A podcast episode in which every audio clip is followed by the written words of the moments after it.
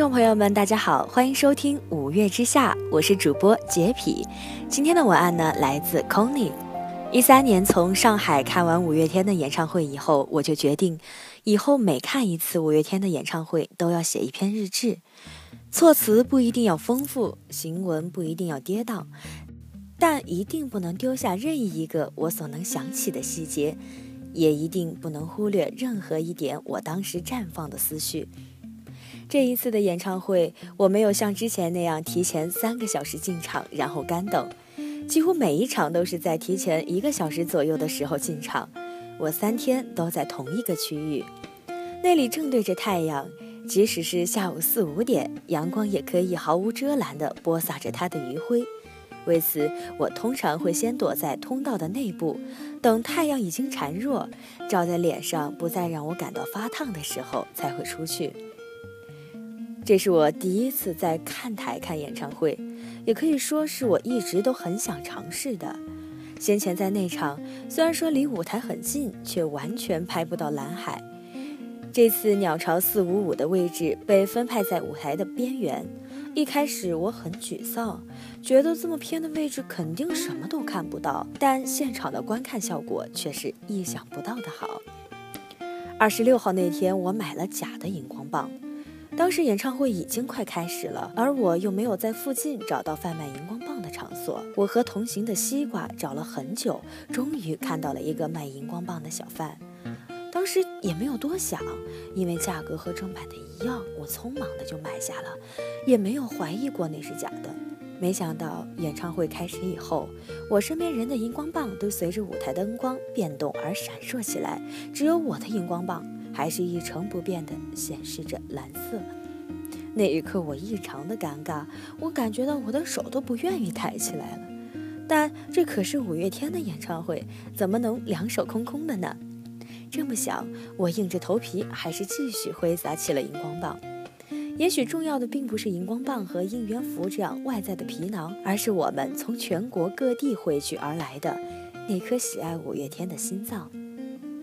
五兄的演唱会从来都是从头嗨到尾的，所以我一直觉得场馆里的那些座椅很多是摆设，总会有那么一首歌让所有人都毫不犹豫地甩掉包袱，从座椅上站起来，尽情地挥舞双臂，忘我的引吭高歌。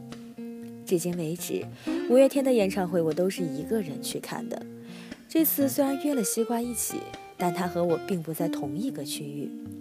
有的时候。看看身边一对对的情侣、闺蜜、兄弟，我还是会时不时的感到寂寞。但是二十八号的那个晚上，却打断了我类似寂寞的感想。我趴在栏杆边上，置身于广阔的蓝海，伴着五月天的歌声，清风徐来，我轻轻地闭上了双眼。即使没有照片，那一刻的感动，我也将永远铭记。二十六号的 talking 比较常规，有说到回民街的小吃，还有北京的那家无名高地。令我印象比较深刻的是玛莎给怪兽起的外号，他说鸟巢是很特殊的地方，然后转身就对身后的怪兽说，尤其是身在越高的地方就会越累，对吧？温倦鸟。当时我真的觉得世界上怎么会有温倦鸟这么可爱的名字？后来细细回想，这份可爱也有可能是因为玛莎甜甜的口音。二十六号唱《知足》的时候，我居然没有反应过来要打开自己手机的手电筒，可能是因为我太久没有看五月天的演唱会，所以激动的忘记了；也可能是因为手中的盗版荧光棒当时没有熄灭，所以我没有收到间接的提醒。等我反应过来的时候，对面看台的星光早就闪烁一片了。二十六号那天，我因为太晒就躲了进去避避阳光。无意中看到有个迷妹在给一个男生拍照，那个男生好像是在签名。当时我就想，这是谁？难道是一个艺人？后来总觉得这个男生我好像在哪里见过。我绞尽脑汁想了一会儿，突然灵光一现，这不是卢思浩吗？于是我也很激动的让他签名，还合了影。那时候真的是激动的，在我手都抖了。我告诉卢思浩，我去了他在南京的签售会，他还很感激地和我说了谢谢。之后他问我在哪个区域，我把我的票给他看，结果他居然说比我的钱，我觉得挺不可思议的。我一直认为名人肯定会买最内场的票，就像李永嘉。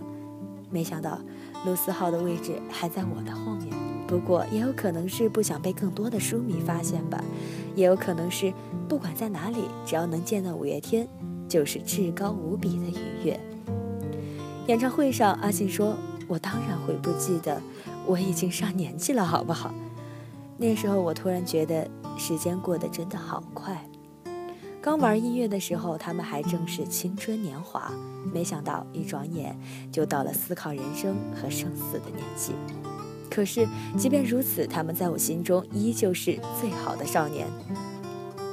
二十八号绝对是三天之中最嗨的一场，毕竟是最后一场了。这一晚，也是给我留下回忆最多的一晚。虽然每一晚五支都会在台上喝莫斯利安，但是二十八号他们喝的却是交杯奶。这应该是我看过的演唱会中最开心的一场了。即使是在鸟巢这样一个规矩重重的地方，他们五个人还是可以变着花样开玩笑。真希望我和他们的心灵一样，能永远保持青春。二十八号的时候，阿信有说到，五月天就是我们的大哥哥。当时还觉得有一点别扭，但是现在想一想，真的是如此。阿信还说。希望以后有人在街上看到五月天的时候，可以和他们打一声招呼。听着听着，我的眼眶就湿润了。从曾经的七号公园到如今的国家鸟巢，不管台下是一千人还是十万人，他们从未背离初衷，只是因为想要追随时代关于音乐的梦想，想要五个好兄弟一直在一起，开开心心的玩音乐。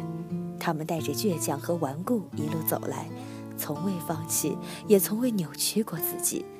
现在想来，我所喜欢的不仅是五月天的音乐，不仅是五月天的精神，更是那个将五月天视为不懈信仰的我自己。倦鸟归巢，五月天后会有期。好了，今天的节目到这儿就结束了，感谢您的收听，我们下期节目再见。